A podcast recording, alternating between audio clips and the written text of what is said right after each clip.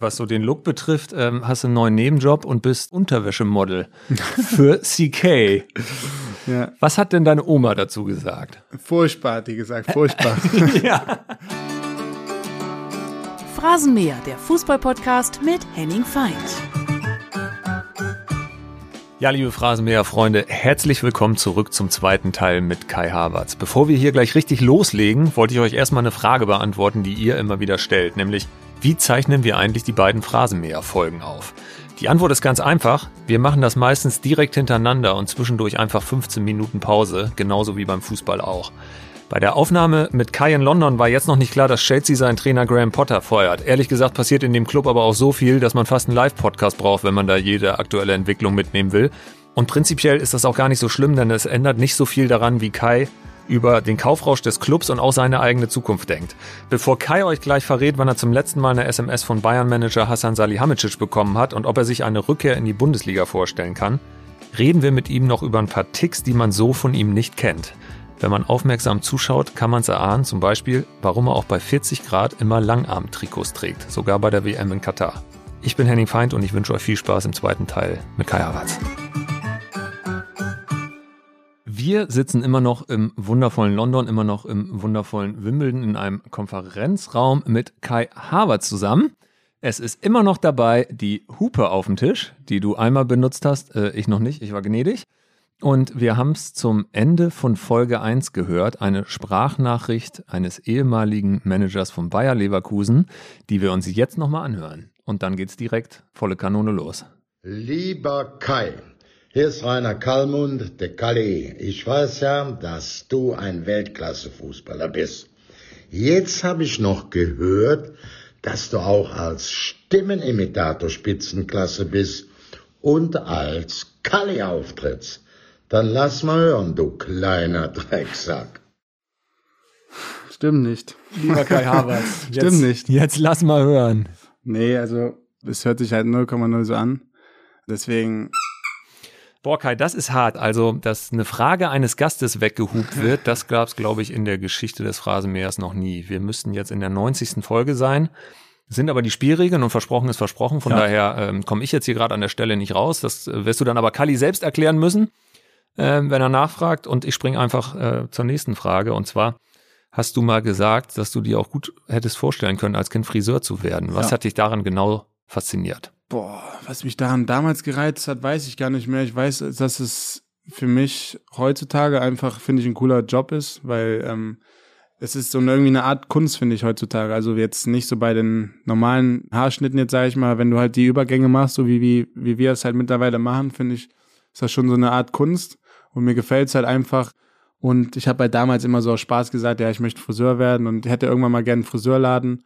Und bis heute finde ich das einen coolen Job, bis ich dann letztem Jahr von Freunden ähm, so ein Set bekommen habe, mir selber die Haare zu schneiden. Und seitdem mag ich es nicht mehr so. Hast du selbst geschnitten? Nee, ich habe meine Freu hab meiner Freundin gesagt, wir waren im Urlaub in Frankreich und ich war halt irgendwie drei Wochen nicht mehr beim Friseur und dann waren die Seiten so lang, habe ich zu ihr gesagt, Schatz, kannst du mir die, die Haare schneiden? Und dann hat ein Freund von mir halt mir das Video geschickt, wie es halt geht, genau wirklich so einfach erklärt, da, da kann man ja nichts falsch machen. Und sie meint so, ja, okay, kann ich versuchen.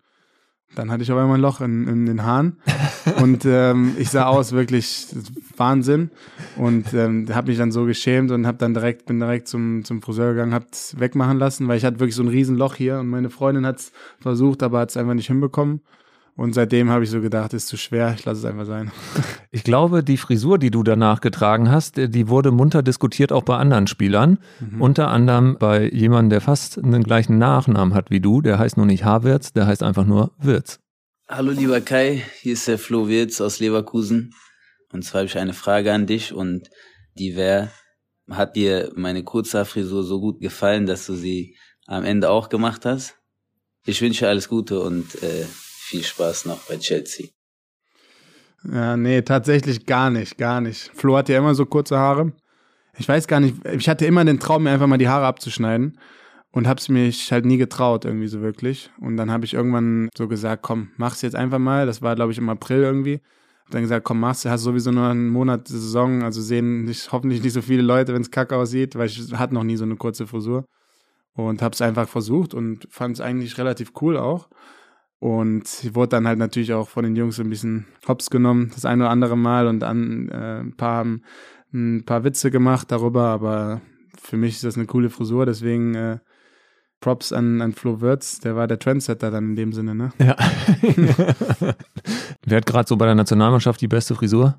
Ich überlege gerade, es gibt, glaube ich, die eine oder andere coole, der Serge ist immer gut für, für eine besondere Frisur. Serge Nabri. Genau. Wie sieht er am besten aus? Einfach äh, Afro. Radikal.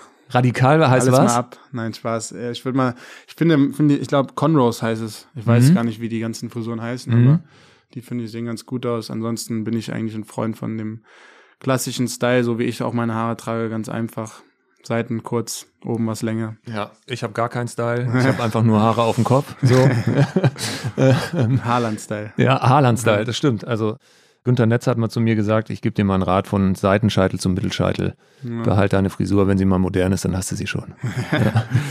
Ja, Hast du denn selbst mal jemandem die Haare geschnitten? Äh, ja, habe ich. Mein Bruder. Und war der zufrieden oder ist der, äh, gab es da nach Familienzoff? Wit- Da gibt's ein witziges Video auch von. Das war vor dem Champions League-Finale, eine Woche davor. Und da war mein Bruder zu Besuch und er hatte wirklich so lange Haare, die gingen ihm schon, keine Ahnung, bis zum Mund gefühlt, wenn er die runterfallen ähm, lassen hat. Und dann habe ich zu ihm gesagt, komm, lass mich bitte deine Haare abschneiden. Und er hat dann gesagt, okay, mach's. Und dann habe ich dem wirklich so die Haare einmal komplett vom, vom Kopf geholt. Und der hatte dann auch so eine kurze Frisur. Und er war dann derjenige, das war ein Jahr, bevor ich es gemacht habe, wo ich dann, wo er immer gesagt hat, ja, traust du dich jetzt nicht, bist immer so cool, wenn, wenn ich es dann machen soll, aber im Endeffekt äh, traust du dich dann nicht. Und deswegen habe ich dann, bin ich nachgezogen dann ein Jahr später. Also konnte er gut mit leben, als du es Ja, dann gemacht hast? Ja. Ja. Was hältst du davon, wenn so Bild macht ja auch gerne mal große Buchstaben, Skandal wieder Friseur im Hotel, so Ja. vor wichtigen Spielen. Was denkst du dann, wenn du das als Spieler mitbekommst? Jeder Mensch geht doch zum Friseur, oder? Also ist doch normal jetzt, also mal ganz ehrlich, wir sehen da von 500 Kameras irgendwie aufgenommen im Stadion und man sieht gefühlt alles im Gesicht und dann will man natürlich auch vernünftig aussehen. Finde ich also 0,0, dass man da irgendwie einem was vorwerfen kann und ob ich jetzt eine Stunde lang am Tag vorher auf meinem Bett sitze und am Handy gucke oder auf, beim Friseur sitze und der mir die Haare schneidet, ist kein Unterschied. Deswegen finde ich das manchmal echt extrem, wie da darüber geurteilt wird. Thomas Müller haben wir in R- Folge 1 gehört, der sitzt da nicht eine Stunde, glaube ich. Der ist da schneller dem, durch. dem ist das egal. Wie oft gehst du zum Friseur? Sehr oft. Ich gehe meistens eigentlich alle zwei Wochen, Mhm. vielleicht sogar manchmal wöchentlich, Mhm. weil ich mag es halt wie jetzt zum Beispiel bei mir, wenn die, wenn die Seiten so lang sind, dann fühle ich mich irgendwie nicht so, so wohl.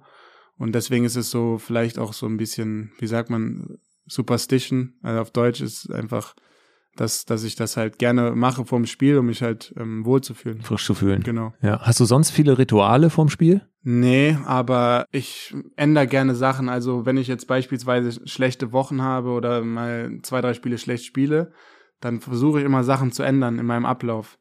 Ob es jetzt ist, dass ich was anderes esse vom Spiel, ob ich was anderes anziehe. Andere zum Beispiel, ich habe immer so Schuhe, die wir halt ähm, zum Spiel anziehen, zum Ausgehanzug. Schuhe, die, die mir gar kein Glück bringen in meinem Kopf und Schuhe, die mir immer Glück bringen. Mhm. Und dann, wenn es mal nicht gut läuft, ziehe ich dann immer die Schuhe an, auch wenn sie scheiße aussehen, ziehe ich dann die Schuhe an, weil sie mir Glück bringen. Und ich versuche einfach immer irgendwie Sachen zu ändern, wenn es mal nicht gut läuft. Wenn, wenn ich ein Tor mache mit dem Schuh, ziehe ich ihn halt immer an. Sowas bringt mir immer Glück. Schienbeinschoner ist ein, ist ein Foto drauf von meiner Freundin, meinen Hunden, die ich dann immer zuerst den anziehe, an den anderen, aber so krasse Sachen habe ich nicht. Erst links, rechts oder andersrum? Ja, links, rechts, Ja. ja. Ja. Wer hat da die, den schlimmsten Spleen von allen Spielern, mit denen du so zusammengespielt hast? Aspi, Aspi Liqueta. Ja? der muss vorm Spiel jedes Mal, ich weiß gar nicht, ob ich es sagen darf, aber auf äh, der muss auf, dem, auf demselben Stuhl sitzen ähm, beim Essen. Man hat ja eigentlich immer so eine Sitzordnung, Mhm. aber in Hotels ist es halt manchmal, dass zum Beispiel ein Stuhl zu wenig da ist oder zu viel. Und er muss aber immer direkt am, glaube ich, am vierten Stuhl auf der Seite sitzen und solche Sachen halt. Ich glaube, er hat mal gesagt, da war noch ein anderer Spieler, ich weiß nicht, wer es war. Kann sein, dass es John Terry war, mit dem er zusammengespielt hat. Der durfte zum Beispiel einen Tag lang vorm Spiel den Ball nicht anfassen. So Sachen halt. Es gibt schon viele Spieler, die da was haben. Aber bei mir ist es eigentlich relativ easy. Ja. Was so den Look betrifft, ähm, hast du einen neuen Nebenjob und bist Unterwäschemodel für CK. Ja. Was hat denn deine Oma dazu gesagt? Furchtbar, hat die gesagt, furchtbar. ja. nee, die, die, die fand es witzig, die fand es cool. Ich bin generell ein Typ, der immer offen ist für neue Sachen und mag halt, wie gesagt, an neue Sachen auszuprobieren, auch wenn ich ehrlich gesagt mich damit nicht wohlgefühlt habe und ich zeige auch nicht gern so mein Oberkörper generell würde ich auch, ich würde auch niemals in einem Spiel mein Trikot ausziehen und da oberkörperfrei über den Platz laufen. Aber manchmal ist es, glaube ich, gut, aus der Komfortzone ein bisschen rauszukommen, neue Sachen zu machen und Kevin Klein ist eine coole Marke und deswegen habe ich das gemacht. Es gibt ja auch berühmte Vorgänger. Freddy Jungberg äh, äh hat für die gleiche Marke auch geworben und Inwieweit wurde das äh, nochmal im Familienrat abgestimmt oder hast du die überrascht und gesagt, hier, guck mal, und dann in die Familien, habt ihr eine Familien-WhatsApp-Gruppe? Ja, haben wir, ja. Ja, und dann einfach Foto rein und gesagt, Überraschung oder, oder vorher nee, abgestimmt? Nee, nee, das ist schon mittlerweile, dass ich das eigentlich alleine entscheide. Und natürlich spreche ich da mit meinem Bruder drüber, mit, mit Sophia, meiner Freundin.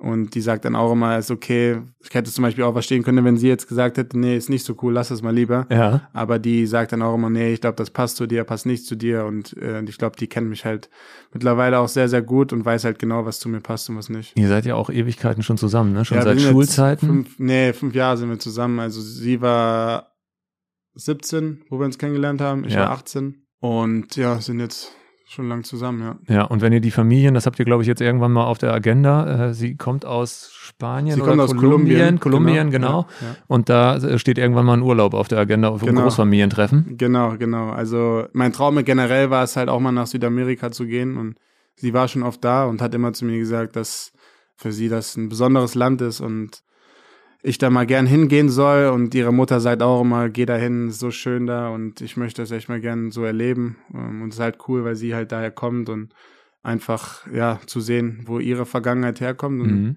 das, das finde ich mal cool und generell bin ich ein Typ, der gerne im Urlaub auch viele Sachen entdeckt und äh, nicht der, derjenige, der nur den ganzen Tag am Strand liegt, sondern ich bin immer unterwegs. Wobei 30 Grad, flaches Meer, Ja, kein aber Wind. dann, flaches Meer brauche ich, um auf dem Jetski schnell zu fahren. Also, das, Sehr gut.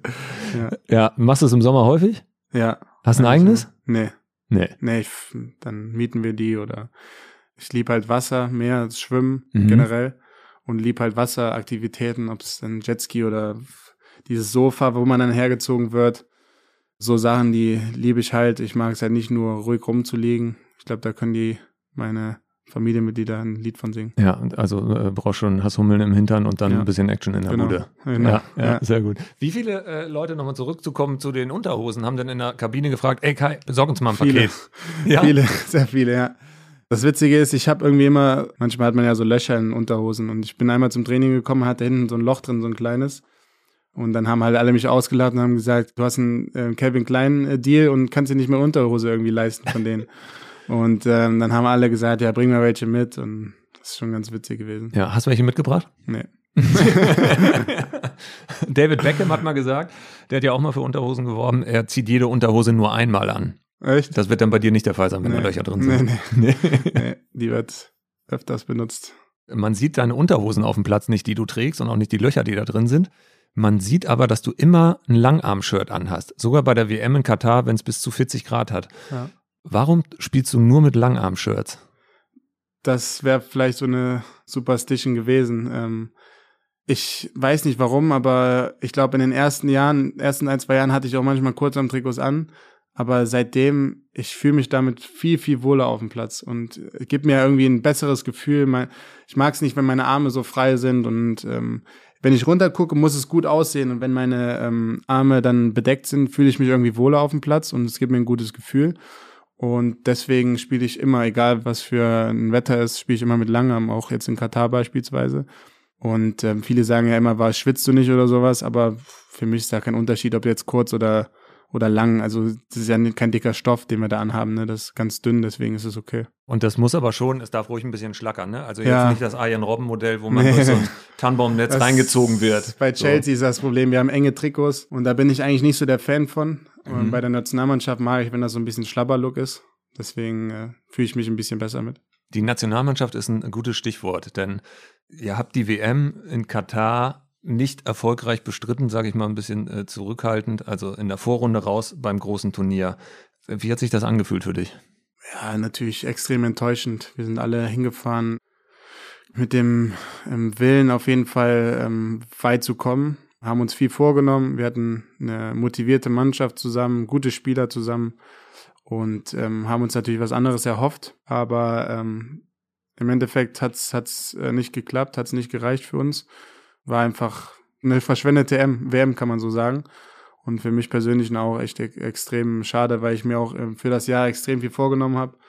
Und dann so enttäuscht zu werden generell, ist natürlich echt bitter gewesen. Du hast noch den Man of the Match die Trophäe bekommen nach dem 4-2 nach dem letzten Gruppenspiel gegen äh, Costa Rica.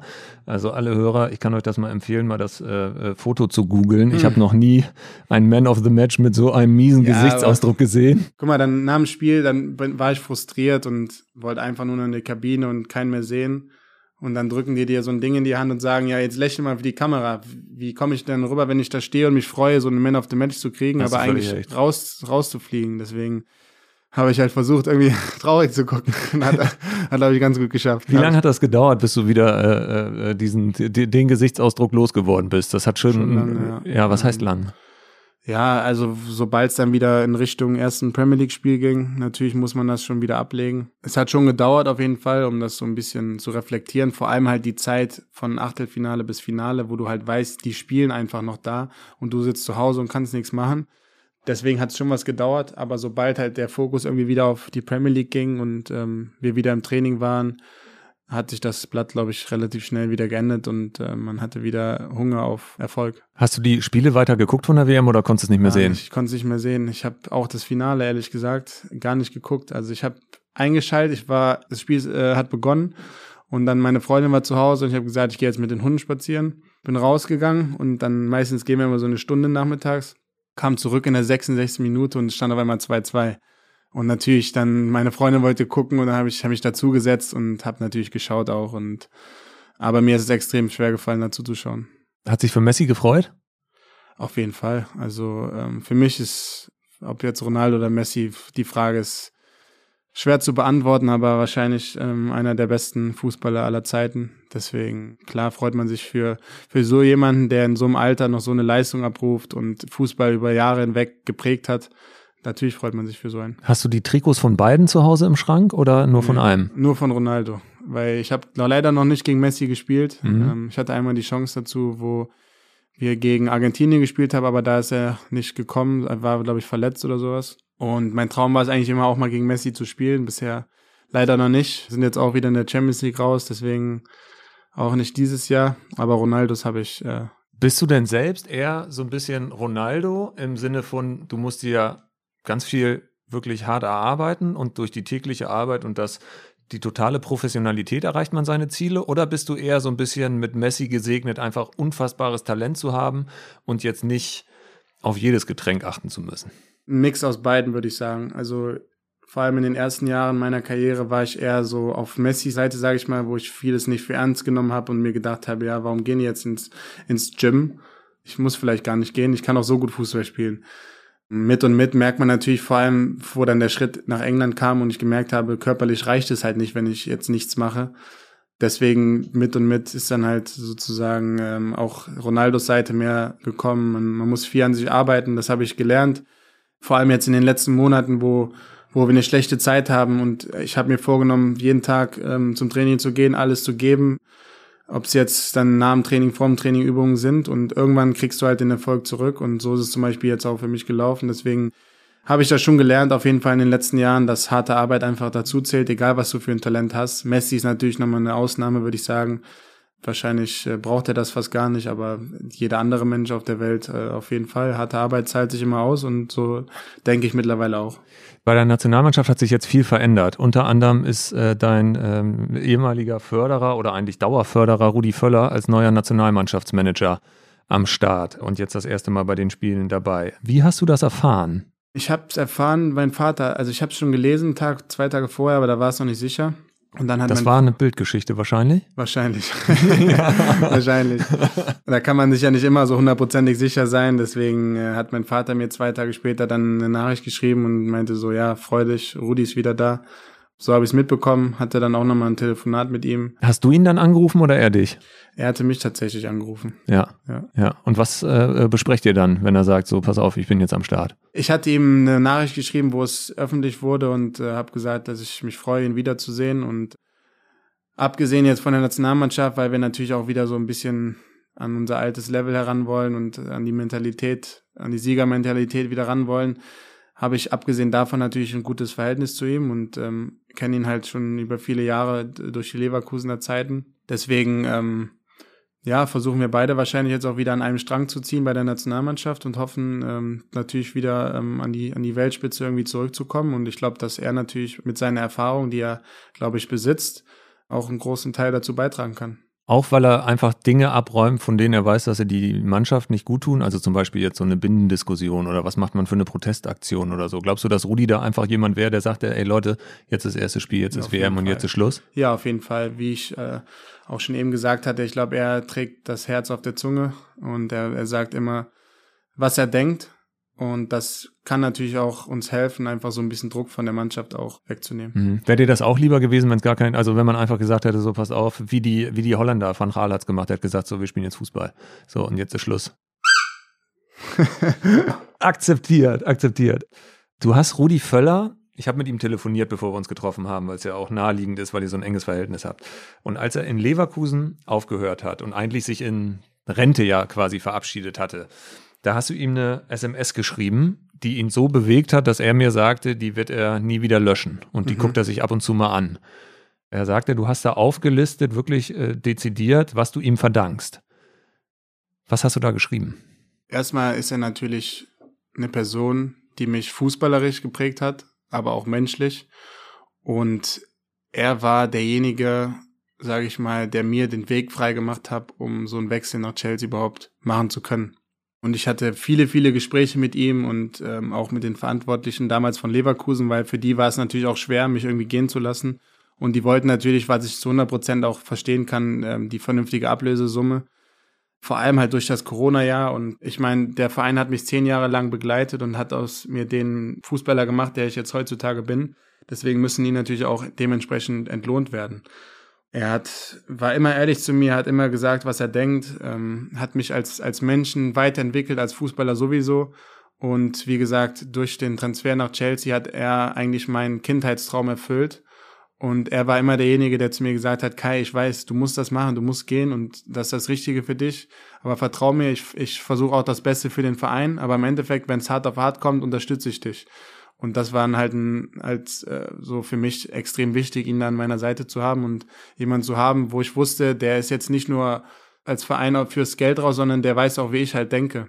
Deswegen habe ich ihm dann da halt damals danach eine Nachricht geschrieben, habe gesagt, dass ich ihm da ähm, für immer dankbar sein werde, dass ich mir da meinen Traum erfüllen durfte. Mhm. Ist außergewöhnlich, nicht einfach nur auf das eigene zu gucken, vor allem wenn er dir vorher zusagt, pass auf, wenn es hart auf hart kommt, bin ich dann auch mit auf deiner Seite. Also Und ein Ja, größeres Bekenntnis kannst du ja als 19, 20, 21-jähriger Spieler, der sich so einen Schritt überlegt, gar nicht haben, als dann so einen, so einen Mann im Hintergrund zu haben, der nicht Druck aufbaut. Ja, hundertprozentig. Und mir hat das halt vor allem mir und, und auch den, den Leuten, die hinter mir standen, halt ein gutes Gefühl gegeben.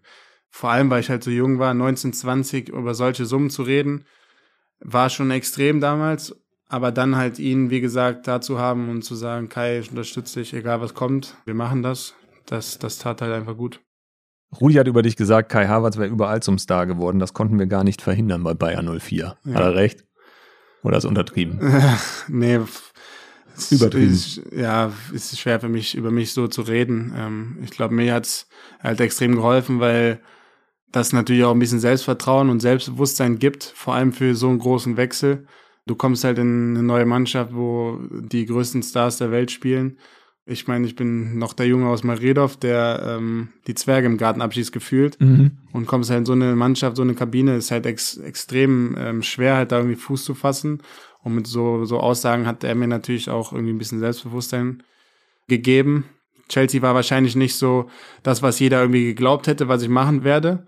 Aber im Endeffekt war es der richtige Schritt. Und der Schritt war es deswegen, äh, Chelsea, hast du äh, schon verraten, weil sie dich unbedingt wollten, Ja. aber war es auch so ein bisschen, dass du einfach hier die Möglichkeit hattest, quasi auch was wirklich mitzugestalten Ja. und nicht in ein bestehendes Konstrukt, zum Beispiel zu Real zu gehen, Ja. die dreimal in Folge die Champions League gewinnen, wo man einfach sagt, okay, das ist ein neuer Spieler, der schafft das jetzt auch, Ja. sondern man schafft was Eigenes, sag ich mal. Hundertprozentig, das habe ich seit Tag eins habe ich das gesagt. Ich habe immer gesagt, ich möchte zu einem Verein gehen, die die Ambitionen haben und die gerade im Moment vielleicht in der Entwicklung sind. Und Chelsea war so ein Verein, der schwierige Jahre hatte. Die hatten das Transferverbot und hatten schwierige Jahre hinter sich. Und wenn du dann beispielsweise zu Real oder Liverpool zu der Zeit gehst, kommst du halt in eine Mannschaft, die davor die Champions League gewonnen haben, die die Premier League gewinnt.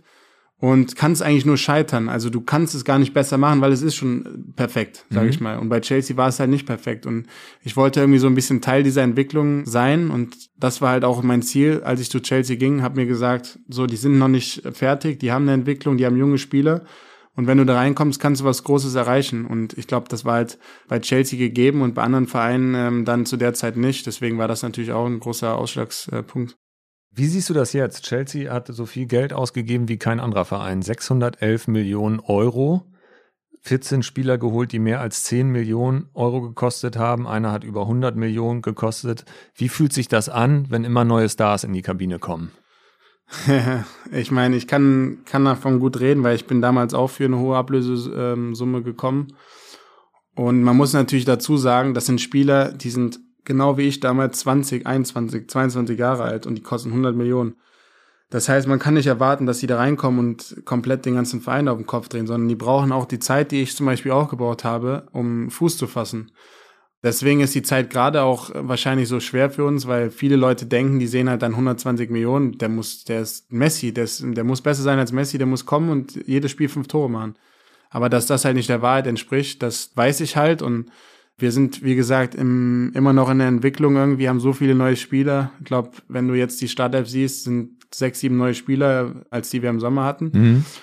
Deswegen ist das schon äh, eine schwere Zeit, aber ich glaube, es gibt auch Vorfreude für alle Chelsea-Fans, weil die einfach sehen, wir haben den Kader, wir haben die Spieler dazu, um ja eine gute Mannschaft, eine große Mannschaft zu werden, die um, um Titel kämpft. Ja, wir versuchen das ja jetzt so, so erfolgreich wie möglich abzuschließen. Die Liga ist natürlich bitter gelaufen für uns, sind Zehnter im Moment. Aber in der Champions League haben wir, haben wir, glaube ich, gute Karten, um weit zu kommen. Und das wird auch unser Ziel sein. Hat man dann Angst auch so als, als Spieler, wenn immer so viele neue kommen? Oder freut man sich eher, weil so viel Potenzial da ist? Wie siehst du das? Weil es kommen ja wirklich eine Flut an Spielern auch für deine Position. Ja, das stimmt. Aber ehrlich gesagt, wo ich zu Chelsea ging, hatten wir auch schon auf drei Positionen, auf den drei offensiven Positionen, sechs, sieben Spieler. Wie Timo, glaube ich, damals auch im Interview gesagt hat, der war halt dann irgendwie als Stürmer verpflichtet und ein Jahr später wird dann halt Lukaku geholt für 120. Timo Werner, ja. Genau. Und ähm, das ist halt so bei so einem Verein. Ähm, vor allem muss man sagen, das ist halt Chelsea. Das ist halt einfach Chelsea. Da passiert halt sowas. Ich glaube, wenn dann irgendeiner performt bei der WM, dann wird er gekauft. Und das muss man akzeptieren, wenn man zu Chelsea geht. Und die Konkurrenz ist groß, aber nicht nur bei uns, sondern bei vielen anderen auch. Und ich glaube, für uns alle ist es, ist es cool, so eine Mannschaft zu haben, weil wir so junge Spieler haben und ja, einfach die Chemie in der Mannschaft jetzt mit und mit wieder besser wird. Mhm. Habt ihr eine WhatsApp-Gruppe bei Chelsea auch? Ja. Sind da jetzt 20 Spieler raus und 20 neue rein? Nee, nee, da sind alle drinne. Ich glaube, wir haben gefühlt 120 Leute da drin. Die größte WhatsApp-Gruppe der, der, der Fußballwelt. ja, nee, das, ja, wir haben eine Gruppe, aber das ist echt äh, unübersichtlich. Aber das ist nicht so, dass dann irgendwie Timo Werner raus, Lukaku Ja, doch, raus. so, die ja. sind dann schon raus, Ja, so, aber die aus der aktuellen Saison Sind, sind. kommen dann wieder rein. Sobald einer geht, geht er raus. Die neuen kommen dann direkt rein. Hast du die Gruppe schon auf stumm geschaltet, weil da so viel los nee, ist? noch nicht, aber müsste ich eigentlich mal. Was ist die WhatsApp-Gruppe, die du am häufigsten benutzt? Äh, Wahrscheinlich die Familiengruppe, die ich benutze. Um, ich bin gar nicht in so vielen Gruppen, ehrlich gesagt. Aber ja, wenn ich eine Gruppe benutze, dann denke ich die Familiengruppe. Mhm. Mit welchen Spielern sonst so auch aus der Nationalmannschaft habt ihr noch eigene Gruppen?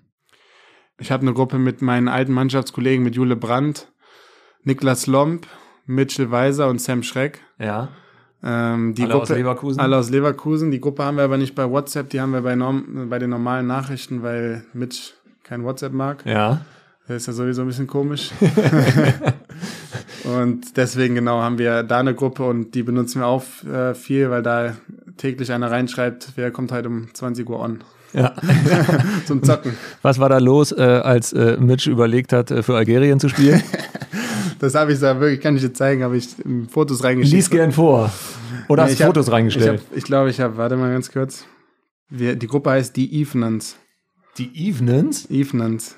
So, so hießen wir bei Twitch damals, als wir Ja. gezockt haben. Keine Ahnung warum. Und siehst du hier, ich habe reingesch reingeschrieben, Mitch, gehst du zu Algerien? Und der so, ja, weiß nicht, weiß selber noch nicht. Deswegen war ganz witzig. Aber ich war derjenige, der da Initiative ergriffen hat und Mitch drauf angesprochen hat. Hättest du ihn denn mit zur WM genommen? Weil er war echt in super Form in der Hinrunde. Ja, auf jeden Fall. Also ich habe auch zu ihm ihn schon gefragt damals ähm, und jetzt auch wieder, ähm, ob da vielleicht Kontakt irgendwie besteht für ihn.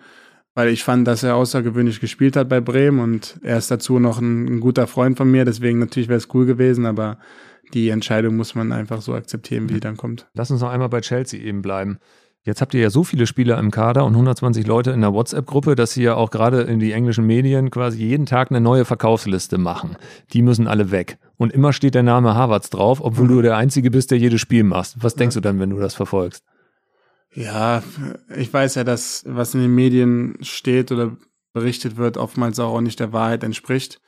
Da manchmal auch ein bisschen dazu erfunden wird, um, weil um, es sei denn, es steht im Bild, Rudi Völler genau. wird Nationalmannschaftsmanager und äh, sonstige heiße Geschichten. Ja, ich glaube, ich habe auch sogar schon in der Bildzeitung gelesen, dass ich auch ähm, Verkaufskandidat bin, deswegen. Ah, da glaube ich, da haben wir, äh, haben wir aufgepasst, dass ja. das nicht passiert. Echt? Okay. Es sei denn, du sagst jetzt, das ist so, dann nee, äh, schreiben wir es war, war jetzt ein Spaß. Ja, aber, ähm, ja habe ich auch gesehen, aber ich fühle mich hier extrem wohl. Ich, ich liebe den Verein lieb ähm, die Menschen, die da arbeiten, die Fans und konnte mir in den letzten drei Jahren nichts Besseres äh, ausmalen. Für mich pudelwohl hier in London, auch mit meiner Freundin zusammen. Wir, wir fühlen uns hier echt richtig wohl. Deswegen wird man sehen, was, was Fußball geht immer schnell, da weiß man nie, was passiert. Aber freust du dich jetzt gerade mehr auf die neue Saison oder ist es doch so ein bisschen das Gefühl auch, ja, könnte auch ein Abschied werden? Nee, im Moment ist überwiegend das Gefühl, dass wir in der Champions League weitergekommen sind und mhm. wir noch in der Premier League vor allem auch vielleicht noch Plätze hochklettern können. So denke ich. Ich denke, ähm, habe mir Ziele gesetzt, diese Saison ähm, wieder ins, ins Champions League Finale zu kommen. In der Liga hoffentlich noch auf einen europäischen Platz und das überwiegt äh, den Rest. Wie gesagt, muss man dann schauen, was nach der Saison passiert. Da kann man sich dann auch in der freien Zeit noch Gedanken drüber machen. Jürgen Tönnies aus der Facebook-Gruppe fragt, kannst du dir vorstellen, bald mal wieder Bundesliga zu spielen? man kann ja niemals Nein sagen. Bundesliga ist eine super Liga und für mich natürlich auch immer interessant als deutscher Spieler. Aber die Premier League ist schon was richtig Geiles, muss man sagen. Und mir macht es extrem Spaß, hier zu spielen, auch wenn die Liga halt gewöhnungsbedürftig war für mich. Was war das Härteste, was du hier lernen musstest? Das technische Qualität vor allem bei mir nicht ausreicht, sondern ähm, dass deine technische Qualität nicht ausreicht für die genau, Premier League. Genau, nur die technische Qualität, okay. sage ich mal, nicht ausreicht, ja. sondern dass da noch viele, viele andere Sachen dazugehören. Ob es jetzt, keine Ahnung, Stabilität, Aggressivität, sowas halt, solche Themen sind, ähm, weil der Fußball hier so schnell und es geht die ganze Zeit rauf und runter, vor allem in den Top-Spielen ist es gefühlt eher fast manchmal ein 5 gegen 5, wo du halt fünf Angreifer gegen fünf äh, Verteidiger spielst und dann irgendwie Umschaltspiel die ganze Zeit hin und her. Die Physis hier, finde ich persönlich jetzt, kann auch falsch liegen, ist eine andere als in Deutschland. Ob es jetzt besser ist oder schlechter, das sei mal dahingestellt, aber der Fußball an sich ist halt ein anderer. Wie hat sich dein Körper verändert, seitdem du für Chelsea Fußball spielst, wenn du das vergleichst, erster Tag und heute? Ja, schon extrem. Auch wenn man es vielleicht nicht so richtig sieht auf dem Platz, aber ähm, ich habe Gewicht zugenommen. Wie viel? Ich glaube, damals in der Bundesliga war ich vielleicht bei 80 Kilogramm, jetzt bin ich 85. Krass. Also ähm, 5 Kilo insgesamt zugenommen über die letzten Jahre, was eigentlich auch mein Ziel war, weil ich halt ein bisschen robuster werden wollte. Aber auf der anderen Seite halt auch nicht zu robust, weil ich halt auch von meiner Leichtigkeit irgendwie immer noch genug haben will. Und ich glaube, gerade im Moment ist so perfekt. Bin immer noch drahtig und leichtfüßig. Mhm. Auf der anderen Seite aber auch ein bisschen robuster geworden in Zweikämpfen. Deswegen glaube ich, habe ich da in der Richtung eine gute Entwicklung gemacht. Gibt es hier mehr auf die Socken als in der Bundesliga? Auf jeden Fall, ja. Wenn du gegen, keine Ahnung, Everton oder Burnley spielst, auswärts, dann wenn die einen Ball haben, der wird lang geknallt und dann gehen die auf die zweiten Bälle und ähm, dann wirst du halt mal schon schnell weggecheckt oder umgehauen oder sowas. Das ist normal hier. Und ich glaube, in Deutschland war es halt nicht so. Wenn du jetzt gegen, wer ist da im Moment nicht so gut? Keine Ahnung, Schalke, sage ich jetzt mal beispielsweise. Oder ich will jetzt nichts Falsches sagen, aber die sind Hoffenheim, ja Hoffenheim, genau, genau. So welche Vereine spielst, da ähm, ist es halt nicht so, sondern es kommt halt auch viel auf die fußballerischen Qualitäten an. Und in England ist halt auch viel Kampf dabei in solchen Spielen. Mhm. Kannst du dir auch einen Wechsel innerhalb Englands, jetzt rein theoretisch, Jorginho ist jetzt gerade zu Arsenal ja. gegangen, so der war bei euch echt auch eine Instanz, so ist er bei Arsenal auch. Oder Leroy Sané ist zurück in die Bundesliga. Ja. Sami Khedira hat die Rundreise durch Europa gemacht, ja. alle großen Ligen überall Titel geholt. Ja. Was ist da das, was dich, was dich reizt? Sagst du dann, Chelsea England ist eigentlich Haken dran, weil wenn ich gehen sollte, dann irgendwie so gefühlt auch war ich in der Liga oder mhm. ist das? Ja, natürlich hat man jetzt ein Ziel in seinem Leben, sage ich mal, abgeschlossen, weil ich jetzt in der Premier League war und bei einem großen Verein wie Chelsea gespielt habe. Auf der anderen Seite darf man nicht vergessen, ich habe hier noch zwei Jahre lang Vertrag ab mhm. Sommer und wie gesagt, fühle mich im Verein echt extrem wohl und bin auch liebend gerne noch länger hier. Ist nicht so, dass ich jetzt irgendwie sage, ich alle zwei, drei Jahre möchte ich wechseln. Aber natürlich, wir wissen alle, Fußball ist passieren, da passieren Dinge, die man nicht voraussehen kann und man weiß nie, wo es hingeht. Deswegen denke ich halt auch so, sondern denke ich so und meine Ziele sind, wie gesagt, klar für diese Saison. Und darüber hinaus wird man dann im, im Sommer halt sehen, ist jetzt die klassische Antwort wahrscheinlich, ja, die du bekommst. Ja, ja. Aber ich, wir haben hier kein Phrasenschwein, aber es ist so hart, hart verdächtig. genau, aber so so ist es halt wirklich. Also ich mache mir da keine Gedanken drüber, Ich fühle mich wohl, ihr habt Vertrag und den Rest werden wir dann sehen, was, was vielleicht passieren kann. Ich saß mit Hassan Salihamidzic an der Sebener Straße zusammen Mhm. und da hatte er gerade Sadio Mané verpflichtet und da sagte er, mit dem habe ich so ein Jahr lang eigentlich SMS-Kontakt gehabt und immer wieder. Und Spieler, die bei uns oben auf der Liste sind, natürlich habe ich mit denen Dauerkontakt. So, Mhm. ist ja ganz normal. Wann hat er dir zuletzt geschrieben? Das ist lang her. Ist lange her. ja. ja. Und äh, hast du da mal gezuckt, als er dir geschrieben hat? Nee, das war ja, das war noch bevor ich bei Chelsea war. Also da war halt der Kontakt da, aber jetzt danach kein Kontakt. Ja, ja. Und im Nachhinein hast du gesagt, nicht traurig drum, dass du den Weg gegangen bist, den du gegangen bist. Nee, deswegen, das hatte ich ja eben gesagt. Für mich war das der perfekte Schritt und 0,0 würde ich was bereuen. Auch wenn ich nicht die Champions League gewonnen hätte. Mhm. Weil ich so, so, so krass als Mensch auch gewachsen bin, meine Persönlichkeit gewachsen bin. Und deswegen will ich die, die drei Jahre, die ich jetzt schon hier bin, auch gar nicht missen. Kevin de Bruyne und Mo Salah waren auch mal bei Chelsea und sind dann weggegangen und haben dann echt nochmal so einen Trampolin-Raketensprung nach oben gemacht. Denkt man da auch mal drüber nach oder ist es. Ja, das kann man, glaube ich, nicht ganz vergleichen, weil ich ja bei Chelsea mit, ich bin Stammspieler und ähm, finde, dass ich gute zweieinhalb Jahre hier gespielt habe, auch wenn ich weiß, dass mein Potenzial höher ist und ich noch besser werden kann. Und ich glaube, bei denen war es halt eher so, dass sie auch auf der Bank saßen viel und gar nicht gespielt haben. Aber natürlich, man weiß nie, wo es hingeht. Man sieht ja auch bei vielen Spielern, dass die wechseln irgendwo hin und es macht nicht Klick mit dem Verein. Es braucht halt immer so eine gewisse Harmonie, die man halt irgendwie spüren muss. Und ähm, bei mir war die Harmonie immer da bei Chelsea, bei De Bruyne oder Salah vielleicht nicht. Mhm. Deswegen kann ich das nicht beurteilen, aber mein, mein Potenzial ist hoch und ich weiß, in mir drinne steckt noch viel, viel mehr, als wie ich es bisher auf jeden Fall gezeigt habe.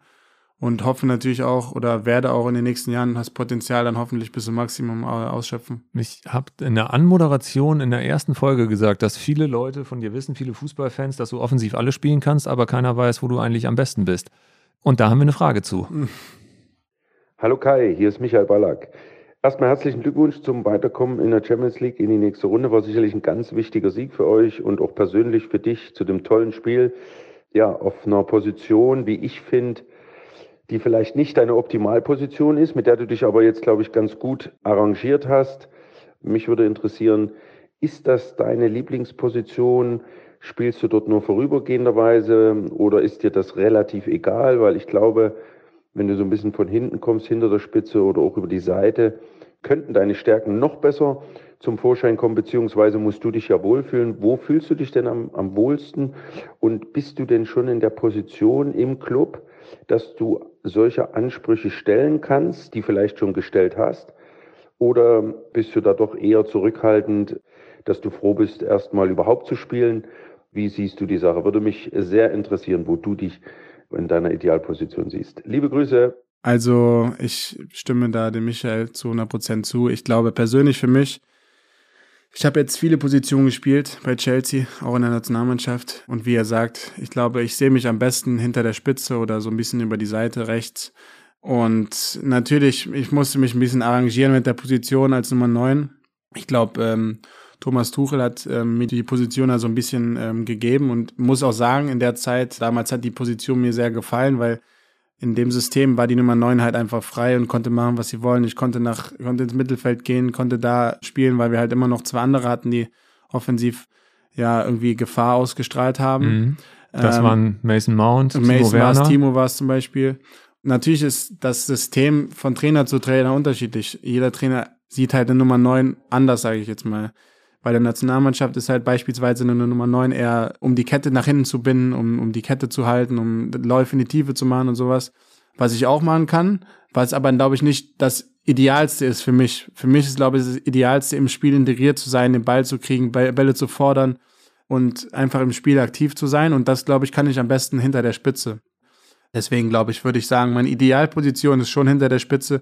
Ob man jetzt 10 sagt oder was auch immer, ob es eine Doppelspitze ist und ich lasse mich fallen. Da, glaube ich, kann ich meine Qualitäten am besten zum Vorschein bringen. Zur zweiten Frage. Ob du generell, in der Position ja. bist, auch mal Ansprüche zu stellen schon. Also ich bin eigentlich immer eher der ruhigere und bin nicht der Mensch, der rausgeht und Ansprüche stellen will. Aber ich habe gelernt, dass es manchmal sein muss. Natürlich ist das eine offene Kommunikation mit dem Trainer, die man als Spieler haben muss und führen muss. Und ich hatte auch schon viele ähm, Gespräche mit unserem jetzigen Trainer, wo er gesagt hat, wo er mich sieht, wo ich gesagt habe, wo ich mich sehe. Da sind wir beide, glaube ich, auf denselben Nenner gekommen, haben gesagt, dass die Nummer 10 für mich, glaube ich, die beste Position ist.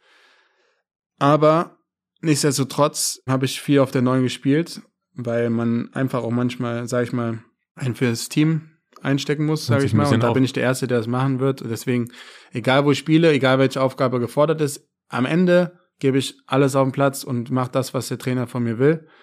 Aber natürlich fühle ich mich woanders wohler. Ich bin jetzt nicht derjenige, der den, den Ball da vorne hält und äh, nur in die Tiefe läuft, sondern ich habe andere Qualitäten, aber wenn es hart auf hart kommt, glaube ich, ja, mache ich das, was das Team halt braucht. Also sollte Chelsea als 121. in der WhatsApp-Gruppe vielleicht mal einen echten Neuner holen, Ja. damit du ein Stück zurück kannst. Hatten wir ja schon den einen oder anderen. Den einen oder anderen. Ja. Ja. Hättest du gern mit Erling Haaland zusammen auf dem Platz gestanden?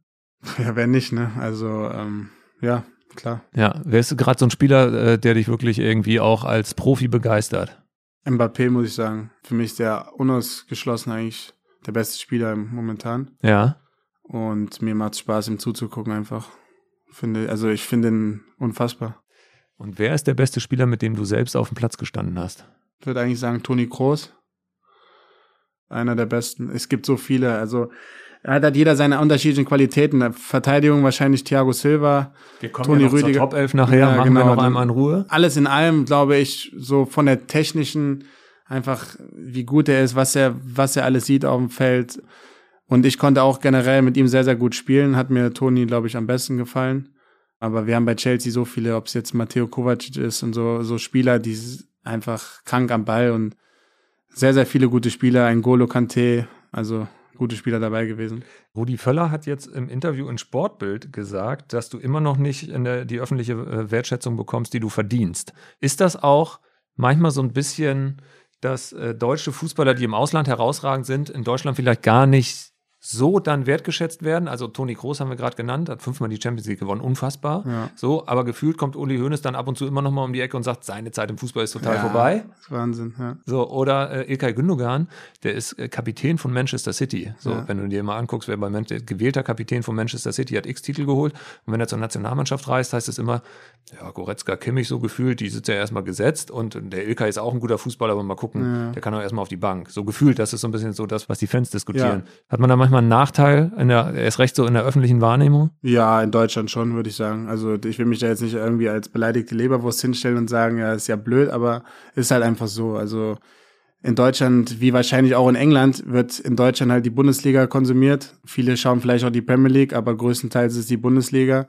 Und natürlich sind dann deutsche Spieler oder Spieler, die in Deutschland spielen, halt mehr im, im Vordergrund als Spieler, die im Ausland spielen. Und dann wirst du halt an den Turnieren, die du halt mit Deutschland spielst, sozusagen bewertet.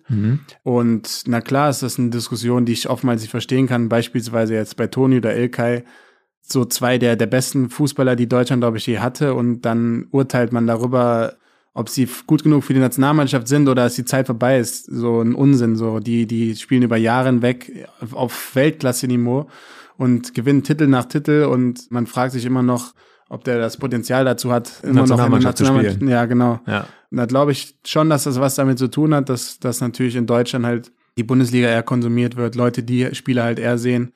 Aber für mich ist das, ist das okay. Also ich bin jetzt nicht da und weine und denke mir so, scheiße, dass ich jetzt nicht akzeptiert werde da, sondern ich kriege viel, viel Support und viel, viel Liebe von meinen Leuten, die mich mögen, meinen Fans und das reicht mir vollkommen. Und ich glaube, dass meine Wertschätzung auch ganz gut ist, aber natürlich Luft nach oben gibt's immer. Die Luft nach oben wird immer dann dünner, wenn du große Spiele in der Champions League machst. Du hast jetzt gegen Dortmund zwei Elfmeter geschossen, den ersten an Pfosten, den zweiten bist du nochmal angetreten.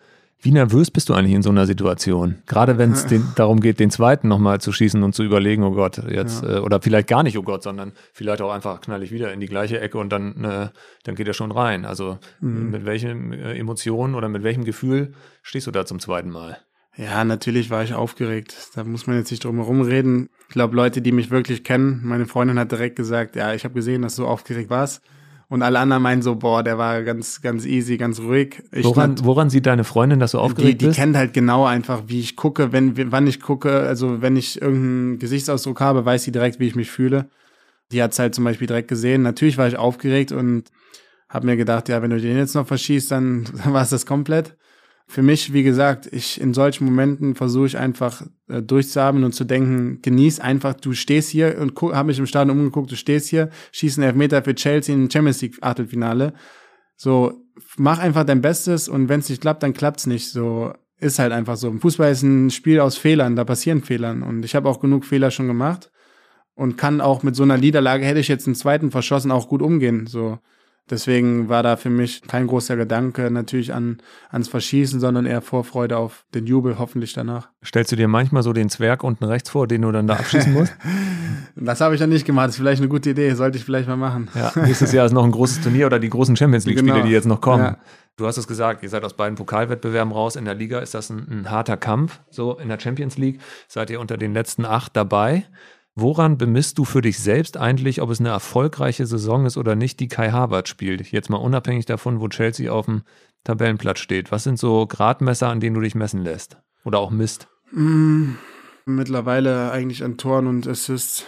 Es ist schade, dass ich so denke, weil eigentlich finde ich, hat das nichts mit einer Bewertung von einem Fußballer zu tun oder ich finde es schade, dass generell im Fußball es halt so ist, dass Leute nur noch Spieler nach Toren und Assists bewerten äh, oder Offensivspieler. Machst du es trotzdem selbst? Mache ich es trotzdem selbst und ich finde es schade, dass ich so mache, aber Tore schießen und integriert sein in Tore ist halt einfach das beste Gefühl, was man haben kann als, als Offensivspieler. Und dieses Gefühl, Tore zu machen und danach zu jubeln, ist halt auch einfach das beste Gefühl. Und wenn man das nicht oft hat, natürlich ist man dann unzufrieden. Und wenn man dann noch sieht, ja, fünf Spiele lang jetzt nicht getroffen, dann ist es natürlich ein blödes Gefühl. Und Haaland macht fünf Tore gegen Leipzig. Macht, genau, und ich freue mich über ein Tor in der Champions League gegen Dortmund.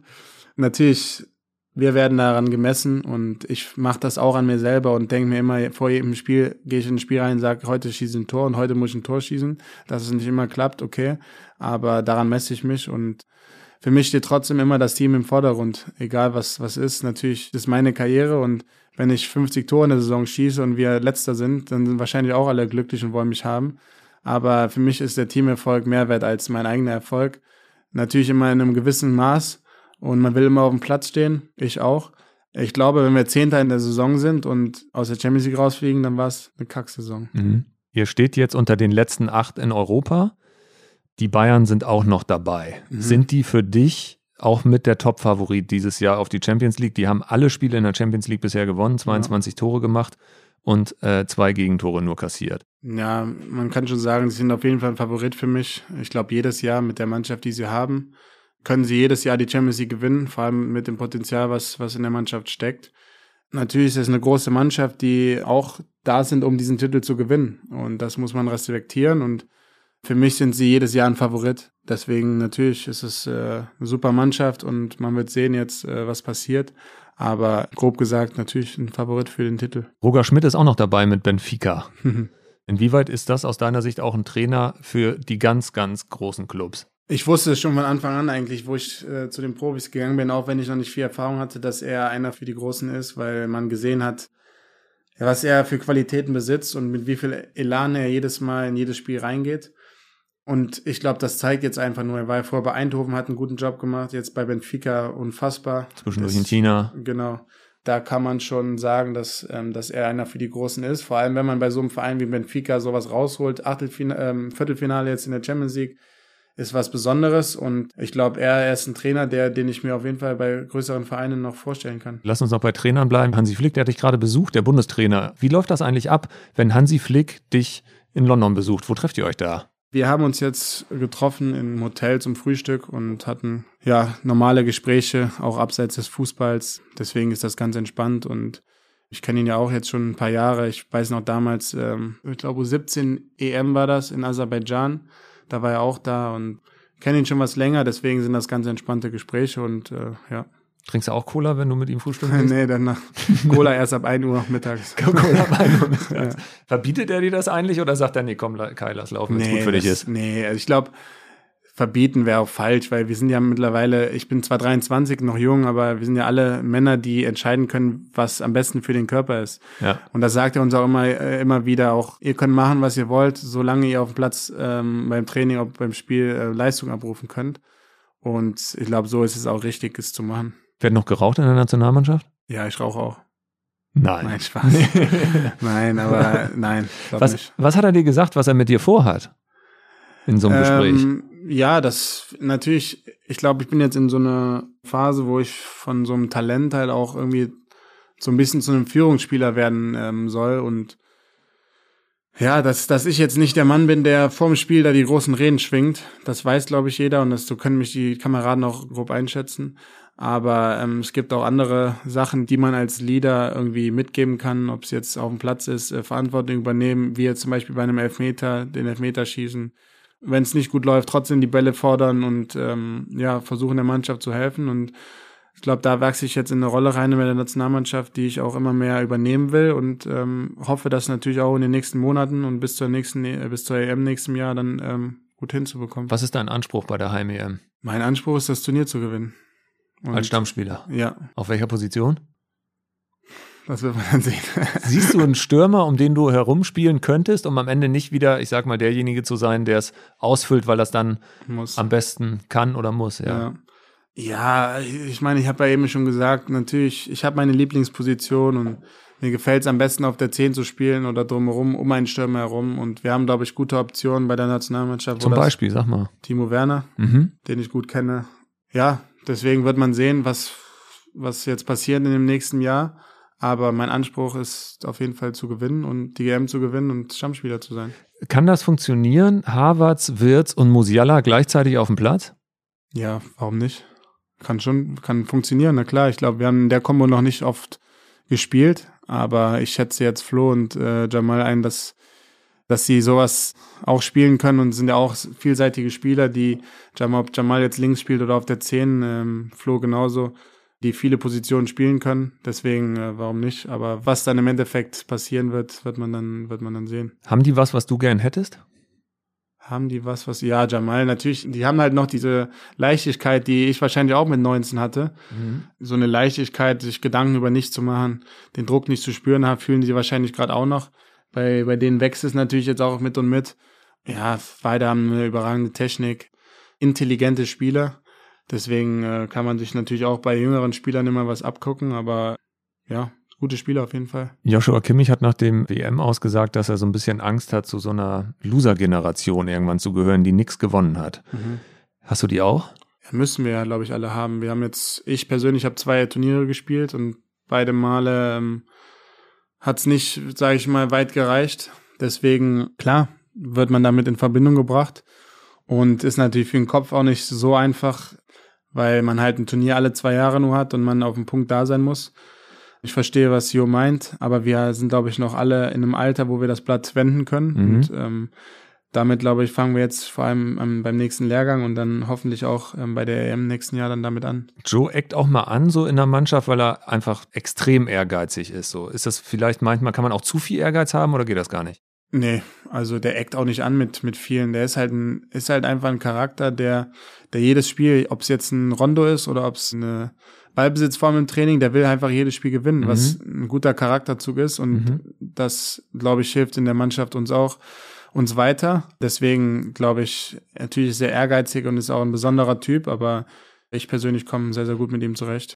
Du hast noch jemanden bei Bayern, mit dem du sehr gut äh, zurechtkommst. Das ist der Co-Trainer, mit dem du früher in Leverkusen warst. Und der hat noch eine Frage mitgebracht. Xaver Zembrot. Servus Kai, hier ist Xaver. Ich habe mal eine Frage an dich. Vor langer Zeit hast du mir mal erzählt, dass du überhaupt nicht grätschen kannst. Hast du das jetzt in England mittlerweile gelernt? Viel Spaß beim Podcast und liebe Grüße und weiterhin viel Erfolg von Xaver. Ciao. Ja, ich hab, ich konnte nie grätschen, ich kann es auch immer noch nicht. Kannst Tut du mir nicht? leid, Sava. Nee, äh, ist halt nicht mein, mein Lieblingsmove, irgendwie zu grätschen. Ich glaube, ich hab's das eine oder andere Mal schon gemacht und wenn ich's mache, ist es auch okay. Dann kriege ich oft, oftmals den Ball, aber ähm, ich bin habe nicht so ein gutes Timing und ich bin dann immer kurz davor, glaube ich, den, den Gegner zu treffen und eine rote Karte zu kriegen. Deswegen lasse ich es einfach komplett sein. Was denkst du so, wenn so De Licht äh, so einen Ball abgrätscht gegen PSG? Ja, ist Wahnsinn. Aber deswegen ist, glaube ich, er Innenverteidiger, weil er könnte wahrscheinlich auch den Ball dann nicht von der 16er Kante in den Winkel schießen. Wie viele echte Freunde hast du im Fußball? Ja, man kann es schwer sagen, aber ich habe schon einige Freunde auf jeden Fall und Freunde gefunden, die die fürs Leben auf jeden Fall sind. Zähl mal ein paar auf. Also die die fünf, die ich eben genannt habe, beispielsweise Jule Mitsch, Lombo, Niklas Lom, Sam Schreck, Jonathan Tah von Leverkusen, Karim Bellarabi sind immer noch Freunde, mit denen ich tagtäglich irgendwie schreibe, Kontakt bin. Mhm. Dann hier in England habe ich viele Freunde gefunden. Ähm, Matteo Kovacic ist ein enger Freund. Der äh, ziemlich gutes Deutsch spricht, genau, eigentlich spricht perfekt. gut ne? Deutsch, genau. Ja. Dann äh, Toni Rüdiger, mit dem ich äh, mich gut verstanden habe bei Chelsea. Mason, Mount, viele Engländer. Jetzt zum Beispiel mit äh, Joao Felix verstehe ich mich auch sehr, sehr gut. Ähm, also es sind viele Leute, die, mit denen ich nah bin und denen ich auch als in meinen Freundeskreis zählen würde. Aber man weiß natürlich nie, wie es ist. Ich habe auch viele Leute kennengelernt, mit denen ich mich super verstanden habe und wo man dann zwei, drei Jahre lang gar nichts mehr von hört. Mhm. Deswegen, das ist normal in dem Geschäft. Inwieweit leidet man dann auch so mit so Jungs mit, wenn es gerade mal nicht läuft? Also zum Beispiel Mason Mount hat ja eine harte Zeit gerade bei Chelsea, Ja. ist ja eigentlich der Prototyp des Chelsea-Spielers aus der Ja. eigenen Jugend. Hoffst du oder wünschst du dir, dass der nächstes Jahr auch noch mit dir in einer Kabine äh, äh, unterwegs ist? Und, Ja. und inwieweit sprecht ihr auch darüber, wenn er halt gerade nicht die Rolle spielt, die du spielst, zum Beispiel durch Ja. Startzeiten? Oder Jule Brandt hat in Dortmund eigentlich ja über ein, zwei, drei Jahre wirklich schwierige Zeiten gehabt, bis er jetzt kurz vor seiner Verletzung in diesem Jahr eigentlich so Mhm. einer der besten Spieler war, die es überhaupt gab. Ja, man spricht natürlich mit den äh, Jungs darüber und auch mit Mason äh, bin ich eng im, immer im Austausch und ich glaube, er ist, also wenn einer ein Chelsea-Spieler ist, dann glaube ich er. Ich glaube, da sind wir uns alle drüber bewusst und er hat in den letzten Jahren Großes für den Verein geleistet und ist auch eine große, eine große Figur im Verein, sage ich mal. Und die Fans schätzen ihn extrem, deswegen wäre es natürlich eine Schande, wenn er irgendwie ähm, zu einem anderen Verein gehen würde. Und ich spreche mit ihm, mit den Leuten da schon offen drüber, mit Jule Brand natürlich auch. Bei Dortmund hat jetzt eine überragende Saison gespielt. Was hast du ihm auf dem Platz gesagt, als er runterhumpeln musste im Ich Rückspiel? habe gesagt, ja, bleib, bleib stark und sei nicht zu negativ, mach weiter. Das ist Mhm. natürlich schade, weil wir haben uns gefreut auf das Spiel und haben davor immer geschrieben, haben gesagt, dass, äh, dass wir uns freuen. Und Wäre, glaube ich, ein cooles Spiel gewesen, wenn er auch am Platz gewesen wäre, aber man kann halt im Fußball nichts vorhersehen. Deswegen habe ich schon viele Freunde auch und bin auch immer mit offen und ehrlich, so wie es in Freundschaften ist. Also abgesehen vom Fußball redet man da ähm, auch über andere Themen und Mhm. die Jungs bewegt natürlich auch, ähm, haben natürlich auch wie ich auch ein Herz und sind ein ganz normaler Mensch, die die Gefühle haben und auch zeigen können. Und das sieht man halt außen oftmals nicht, sondern sehen halt nur den Soldaten, der dann da steht und auf dem Platz irgendwie Leistung bringt. Ja, deswegen sind wir da immer im engen Austausch. Ist das der größte Preis, den man zahlen muss, dass man als Soldat gesehen wird, der funktionieren muss als Profifußballer? Schon, schon. Also mittlerweile denken ja Leute, dass wir wirklich wie so, wie so Roboter, also jedes Spiel 100% Leistung abrufen, immer der Best, darfst keinen Fehlpass machen, darf nicht mal irgendwie einen schlechten Tag haben. So wirst du halt gesehen. Was ich persönlich auch verstehen kann, ich war der Erste, der als Kind sich aufgeregt hat, wenn irgendein Fußballspieler Kacke gespielt hat. Ne? Ja. Deswegen ähm, kann ich das verstehen und ist auch vollkommen okay, aber immer zu einem gewissen Maß, finde ich. Und oftmals überschreiten halt Leute dieses Maß und irgendwann ist das Glas auch mal voll und man denkt sich so, ja, reicht jetzt auch. Wir sind, wir haben auch, wir sind auch ein Mensch, der irgendwie äh, auch mal schlechte Tage erleidet. Mhm. Ja, ist das natürlich schon Wahnsinn, wie man heutzutage dann als Sportler auch oder als Fußballer gesehen wird. Mhm. Ist das im Fußball am extremsten, weil es die höchste Aufmerksamkeit hat? Ja. Oder zum Beispiel, wenn du jetzt, du bist ja Formel 1-Fan. Ja. Ne? Und jetzt kommt ja der, der Teamchef von Haas, Mhm. der haut ja gefühlt in jedem Satz Mick Schumacher auf die Fresse. Ja, ich weiß. Obwohl der schon längst weg ist. Ja. So, was denkst du dann? Ja, ich meine, auf der einen Seite kann man die Menschen verstehen, weil es immer, er will natürlich für seinen, sage ich jetzt mal, für seinen Rennstall auch das Bestmögliche rausholen. Mhm.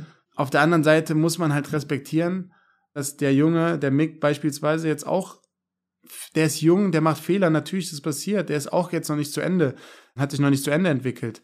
Und deswegen sage ich, zu einem gewissen Maß ist immer Kritik vollkommen okay und das akzeptiert man auch gerne. Aber halt irgendwann muss auch mal genug sein und ähm, so fühlt man sich halt als Fußballer generell immer, weil irgendwann, keine Ahnung, wenn du jetzt, wie ich jetzt oftmals lese, irgendwie sieben Spiele nicht keine Tor-Assist, dann wirst du 007 genannt oder sowas. Was, ist, was soll das denn? Also, das ist ja. Das war hier ein äh, englischer. Ich weiß nicht, wer es gemacht hat, aber das, das sind so Sachen, die einfach, finde ich, einfach Mhm. zu weit gehen und Finde ich, finde ich nicht okay. Mhm. Bevor wir jetzt gleich zur Top 11 kommen, weil wir ja schon bei den ganzen äh, Freunden sind, die du auch so im Fußball hast, habe ich noch zwei Fragen aus der Facebook-Gruppe, die sich auch rund um Jungs drehen, mit denen du einen engen Draht hast. Und zwar fragt Julian Glesner, wie hat eigentlich das Liquid aus dem Kühlpad geschmeckt, das du laut Julian Brandt mal getrunken hast? Das ist eine wirklich eine Story, das habe ich immer nachher gesagt, dass eine Story, die stimmt einfach nicht. Die hatte sich einfach so nicht erfunden. Ich muss dazu sagen, das stimmt. Wir waren zusammen im Urlaub und ich wollte mir ähm, Eiswürfel holen. Bin zum Kühlschrank gegangen und er hat ja gesagt, da war so ein Kühlpack, dieses blaue. Und ich habe das aufgeschnitten, habe dieses Gel da rausgeholt. Aber das ist das stimmt nicht. Da waren einfach so kleine, auch in so einem Ding eingelegt, die Eiswürfel. Und das sah aus wie Eiswürfel die ich halt einfach da abgeschnitten habe und dann reingetan habe.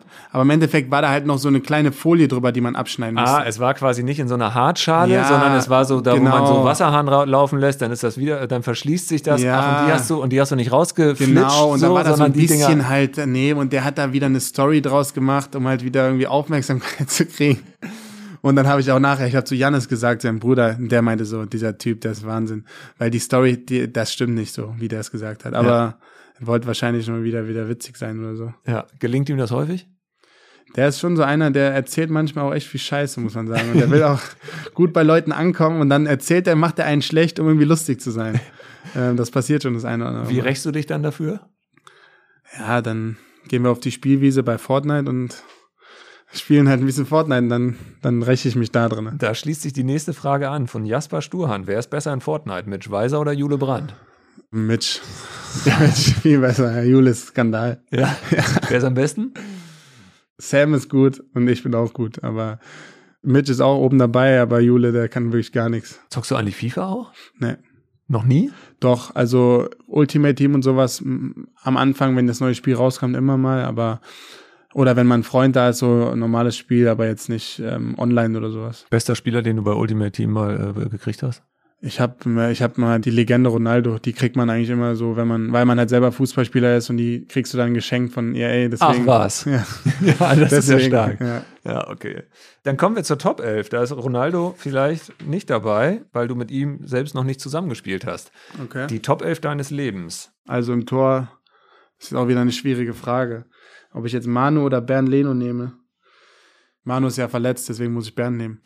Inwieweit hast du da Kontakt zu ihm gehabt, auch nach so einer Verletzung? Schreibt man dem Captain da mal und sagt, ey, gute Besserung? Ähm, nee, wir, wir, wir schreiben manchmal ja oder haben mal geschrieben, aber jetzt nicht wegen der Verletzung. Aber natürlich wünscht wünsch man ihm dann nur das Beste und das ist natürlich auch für ihn echt äh, ja, eine blöde Situation. Ja, also Manu Neuer in der Kiste. Ja. Dann Rechtsverteidiger Mitch Weiser, hundertprozentig. Ja. Dann Innenverteidiger würde ich nehmen Toni Rüdiger und Thiago. Gut, dass du an ihn denkst, weil äh, Ilkay Gündogan hatte ihn vergessen und hatte Angst, dass er ihn killt. Beim nächsten Wiedersehen. Ich nehme Toni und Thiago Silva.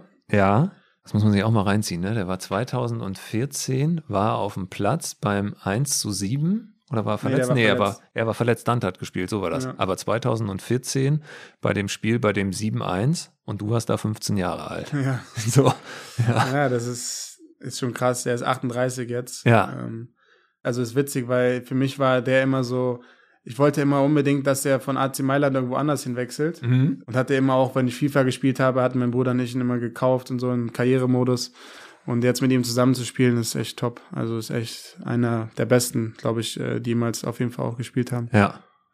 Linksverteidiger. Linksverteidiger, wen hatte ich da bei Oder spielst du mit Dreierkette, geht auch. nee, Viererkette. Mm, Wendell. Einer der verrücktesten Spieler, ja. glaube ich, mit denen du je zusammen gespielt ja. hast. Was hat der so gemacht? Der ist wirklich ganz, ganz krank im Kopf. Also der ist so witzig. Jeden Tag kommt er ins Training, egal wie das Spiel war, der ist gut gelaunt, macht Späße, hat Spaß am Leben so eine, eine klassische, glaube ich, Mentalität von Brasilien vielleicht, mhm. würde ich mal sagen. Mhm. Und deswegen ähm, ist der gut für die Chemie im Team. Mhm. Deswegen tue ich ihn rein. Ja, sehr gut. Abwehr steht. Dann auf der 6 denke ich Toni Kroos. Ja. Und Matteo Kovacic. Ja. Und ich glaube, ich spiele drei im Mittelfeld und tue noch Ngolo Kante rein. Wahnsinnsspieler. Ja. Und dann drei vorne Links nehme ich Jule Brandt. Sicher? Ja, klar. Als Stürmer dann nehme ich Timo Werner. Ja. Und rechts du selbst? Nee, ich bin erster Einwechselspieler, so. Dann nehme ich rechts Mason Mount. Der dir immerhin einen Sensationspass im Champions Deswegen. League Finale auf den Fuß gelegt hat. Allein dafür ist er drin. Genau. Wir haben zum Schluss noch eine Frage von dem DFB-Präsidenten, die sich nochmal um deine Anfänge dreht. Und danach kommen wir nochmal zum Start und deinem Sprachtalent. Wir fangen mit dem DFB-Präsidenten an, der aus deiner Heimat kommt. Aachen. Hallo Kai, hier ist Bernd Neuendorf. Äh, grüße dich. Ich äh, weiß natürlich, wir kommen aus der gleichen Region und äh, ich bin glühender Anhänger von Alemannia Aachen. Mich würde sehr interessieren, äh, sozusagen, als du bei Alemannia Mariadorf gekickt hast, äh, warst du auch Alemannia-Fan oder für wen hat dein Herz geschlagen? Äh, wo bist du fußballerisch und fantechnisch sozialisiert? Äh, das würde mich wirklich interessieren. Und wenn das die Alemannia sein sollte, was ich nicht weiß, dann haben wir ein gutes Gesprächsthema bei unserem nächsten Treffen. Ja, tatsächlich Alemannia Aachen. Schon immer ähm, Fan gewesen und bei jedem Heimspiel Dauerkarten gehabt mit, mit meinem Bruder, mit meinem Vater. Sind wir da hingegangen, haben die Spiele geschaut. Damals waren wir noch in der ersten Liga. Zweite Liga war auch nicht so schlecht. Aber Das war dann mit Dieter Hecking und genau, äh, Dieter Hecking Willi war da. Landgraf und Genau, dann der Michael Fronzek war noch Trainer mal eine Zeit lang. so. Mhm. Aachen war ich immer ein großer Fan, auch die hatten echt äh, richtig gute Spieler. Und bis heute ist natürlich schade, was jetzt mit dem Verein passiert ist. Aber deswegen scherzen mein Bruder nicht oftmals so darüber und sagen so, ja, vielleicht nach der Karriere können wir das als Projekt sehen, um dann nochmal irgendwie reinzugehen, vielleicht Trainer und Co-Trainer oder sowas. Würdest du lieber in Aachen spielen zum Ende der Karriere als in Saudi-Arabien? Ja. ja, ja. denk schon. Wir waren ganz am Anfang äh, bei den Sprachtalent, was du hast. Sag mal, welche Sprachen sprichst du? Nur Deutsch und Englisch. Und so ein bisschen Spanisch. Spanisch, ja. Und bei der Nationalmannschaft heißt es, dass du noch eine andere Sprache, einen Dialekt sprichst. Stimmt nicht. wer, wer hat das schon wieder gesagt? Weißt du, welchen, wel- kannst du dir vorstellen, um welchen Dialekt es sich ja, dreht? kann ich mir vorstellen. Wir haben halt so eine witzige Sprache einfach nicht erfunden, aber wir reden halt einfach manchmal so ein bisschen dumm. Und wenn wir halt zocken, dann, wenn einer einen Fehler macht, dann wird er mal schnell beleidigt von den anderen und dann sagen wir halt Wörter, die es halt einfach nicht gibt. Zum Beispiel? Keine Ahnung. Ich will ich will es eigentlich gar nicht sagen, weil es echt peinlich. Zum Beispiel so ein Wort wie die Gruppe heißt Evenans oder sowas. Das Wort gibt's gar nicht. Ja. Und so hießen wir bei Twitch und haben damit gestreamt. Ja. So Sachen halt. Und das war halt ein Joke halt mit den Jungs, den wir hatten. So reden wir halt manchmal. Für viele in der Nationalmannschaft kommt das, was du dann manchmal von dir äh, gibst, äh, so rüber, als würdest du versuchen, Schwäbisch zu sprechen, weil es so viele Schwaben da gibt. Und ob das wirklich so klingt, da hat Bernd Leno eine ganz klare Meinung zu. Kai, bitte hör auf, Schwäbisch zu reden. Bei der Nationalmannschaft, da sind nämlich so viel ja, Leute, die, die Schwaben sind und Schwäbisch auch reden, auch vom Staff und so weiter. Und Kai versucht immer, die zu verarschen und versucht immer nachzumachen, aber er kann es einfach nicht. Deswegen, Kai, bitte lasst es. Ich glaube, ich habe halt irgendwie da was vertauscht, weil die sagen immer so, dö, das, das ist aber Dresden, ne? es ist nicht Schwäbisch. ist, eher so sächsisch. genau. Ja. Und das habe ich irgendwie vertauscht und im letzten Lehrgang habe ich mich dann irgendwie so ein, manchmal ein Witzige bei der einen oder anderen gemacht, wie die reden und das hat er dann war wieder gefundenes Fressen für Bernd. Ja, ja. Ist also die Jungs, die nehmen das gerne an, die, Ja, Flanken, die, direkt. die, die Flanken, die du ihnen servierst. Ja, ja, direkt. Kai, ich habe zum Schluss, nach so einem langen Gespräch, wir saßen jetzt äh, in zwei Folgen zusammen. Erstmal danke, dass du dir die Zeit dafür genommen hast. Wofür äh, möchtest du als Kai Havertz am Ende deiner Karriere als nicht nur als Fußballer, sondern vielleicht auch als Mensch stehen? Wofür äh, soll der Name Kai Havertz stehen?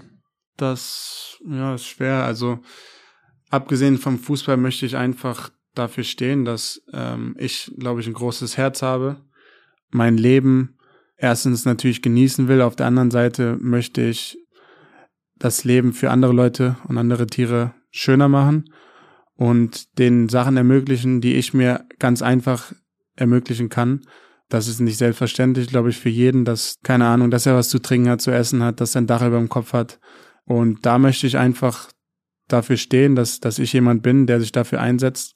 Ob es jetzt, ähm, wie gesagt, für Menschen ist oder im Endeffekt für Tiere, weil für mich Tiere sind das Schönste, was es gibt auf der Welt und für mich irgendwie so ein bisschen die wahren Menschen, die irgendwie da leben, die genießen ihr Leben, die, die machen kein, tun keiner Fliege was zu leiden, sondern genießen einfach den Moment und vielleicht sollte die Menschheit sich manchmal so ein Stückchen davon abschneiden und ja, all die schrecklichen Dinge, die auf der Welt passieren, einfach sein lassen und ähm, ja, dafür will ich einfach stehen und äh, hoffe natürlich, dass das ein guter Startschuss jetzt sein kann. Ich danke dir sehr für den Besuch im Phrasenmäher. Es gibt immer die dir. Möglichkeit einer dritten Folge. Äh, Du bist 23 Jahre alt. Es gibt auch noch die Möglichkeit der vierten, fünften, sechsten, siebten, achten, neunten Folge, wenn du einfach so weitermachst. Und Ja. Ich wollte mich bei dir für die Offenheit bedanken in diesem Gespräch, ähm, weil es ja manchmal auch nicht so einfach ist, so, so zu sagen, okay, was möchte man auch kontrollieren und was Ja. gibt man raus, was gibt man nicht raus. Ich glaube, das, was man sich davon erhofft hat, einfach einen Einblick zu kriegen, okay, wie tickt Kai Havertz als Mensch, das ist irgendwie großartig rübergekommen und da Danke. danke ich dir für die Offenheit und wünsche dir nur das Beste für alles, das kommt und freue mich, wenn wir uns wiedersehen. Dankeschön, danke für die Einladung und äh, hat Spaß gemacht. Vielen Ja. Dank. Tausend Dank. Gerne. Ja, liebe Leute, das war der zweite Teil mit Kai Havertz. Ich hoffe, dass er euch gefallen hat. Und ich möchte mich erstmal bei euch bedanken, dass ihr euch die Zeit ein Phrasenmäher genommen habt. Wenn ihr Fragen, Feedback oder Wünsche habt, dann kontaktiert mich gern direkt, schickt mir eine Mail unter henning.feind.sportbild.de, schreibt mir eine Nachricht bei Insta oder in die Facebook-Gruppe und abonniert den Phrasenmäher gern, damit ihr keine Folge mehr verpasst. Ich verspreche euch, ich melde mich. Wie immer kann es sein, dass es einen Tag dauert, aber ich melde mich. Indianer Ehrenwort. Und am Ende möchte ich mich auf jeden Fall noch bei großartigen Kollegen bedanken, ohne die die Produktion nicht möglich gewesen wäre. Fürs Einsammeln der Fragen bei Thorsten Rumpf, Tobi Altscheffel, Pippo Ahrens, Lukas Dombrowski und für die gesamte Produktion beim Team von Maniac Studios, das sind Daniel Sprügel, Simon Wimmeler und Robin Richter. Ohne euch wäre das nicht möglich, Jungs. Ich freue mich auf alles, was kommt und dann hören wir uns im Phrasenmeer.